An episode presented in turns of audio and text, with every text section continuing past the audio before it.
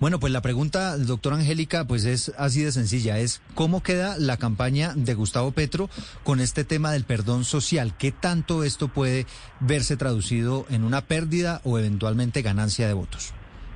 Pues sin duda esta confusión generada y como ellos mismos lo han calificado un papayazo genera un ruido que en esta etapa de la campaña no basta con tener grandes apoyos y solidez, sino que no cometer errores es crucial. Yo soy competidora de la campaña de Petro, yo apoyo a Sergio Fajardo, eh, creo que ha habido muchas contradicciones y versiones encontradas, pero también le pongo proporción a las cosas. Yo puedo tener todas las diferencias con Petro, pero decir pues que anda mandando razones y haciendo acuerdos políticos con corruptos condenados, no. Eso no es juego limpio, no lo creo. De modo que se nota que, que tienen allá, y como nos pasa en todas las campañas, pues que tener unas líneas claras de reacción. La mejor respuesta ante una crisis siempre es la verdad y toda la verdad. Eh, yo creo que se aprovecharon algunos externos, no sé quiénes, de la injerencia o del rol que del hermano de Petro en esta ONG y su trabajo y le dieron una presentación y una tergiversación pues que se profundizó ahí sí por por las patinadas o los errores y el mismo Petro lo que dijo a los medios, a sus colegas.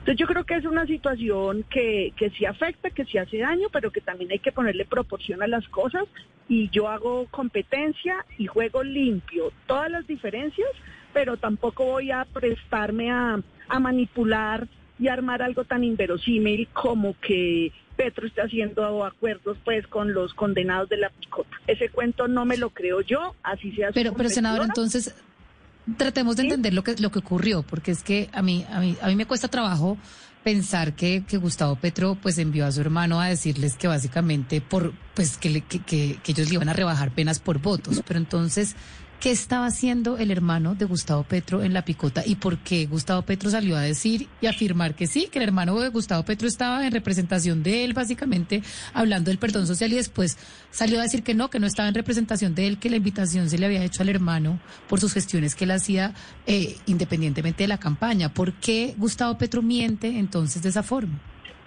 Valeria, no tengo ni idea. Le cuento un poquito cómo lo veo yo. Yo me desconecté la Semana Santa completa. Me fui a una montaña sin celular y sin redes sociales. Llegué el sábado por la noche y me puse a ver ayer las noticias. Yo creo que eh, Petro salió a la W dos días y la señora Rusinki a decir que sí, que era la campaña, que sí que él ha hablado de eso. Me extrañó decir, oír a Petro, pues que ahora el señor Moreno está en una regeneración, no sé qué pero viendo en perspectiva de película completa, pues yo creo que no sé si él qué tan enterado está de las actividades cotidianas de su hermano, si esa es una actividad laboral o si es una actividad cívica la que hace el señor. Entonces yo tengo preguntas también y es una evidente contradicción y los medios han hecho la enumeración de las contradicciones en las versiones eh, y sin duda pues eso es un problema de la campaña. Yendo al fondo, yo creo en, eh, viendo la película completa y las vulnerabilidades de una campaña y el juego sucio que sí existe, que tal vez gente que sabe de las actividades del hermano de Petro, que yo misma no sé si son, repito, laborales o cómo, eh, pretendieron como, uy, ya que está en la picota, hagamos mostrar esto. Y claro que Petro reaccionó pues como con la sobradez de que están tomando la propuesta que él ha hecho, eh, no sé en qué ocasiones y demás. Eh, entonces ahí hay unas contradicciones, ahí hay unos errores de la campaña que le corresponde a ellos aclarar. Eh, pero a mí personalmente desde la oposición o competencia a Petro, pues tampoco me va a prestar aquí a creer ahora que hay un acuerdo absurdo e inverosímil de propuestas de rebajas de penas o de acuerdos electorales con condenados con los que no hay ninguna afinidad y mucho menos, y aquí sí termino para darle la palabra a los demás, esos audios de Marquitos Figueroa, asesino, que intentó matar a Claudia López, pagó los sicarios, Kiko Gómez y él. Eh, Claudia salió del país porque le avisaron de la unidad de protección del plan que ellos agenciaron y pagaron desde la cárcel para matarla.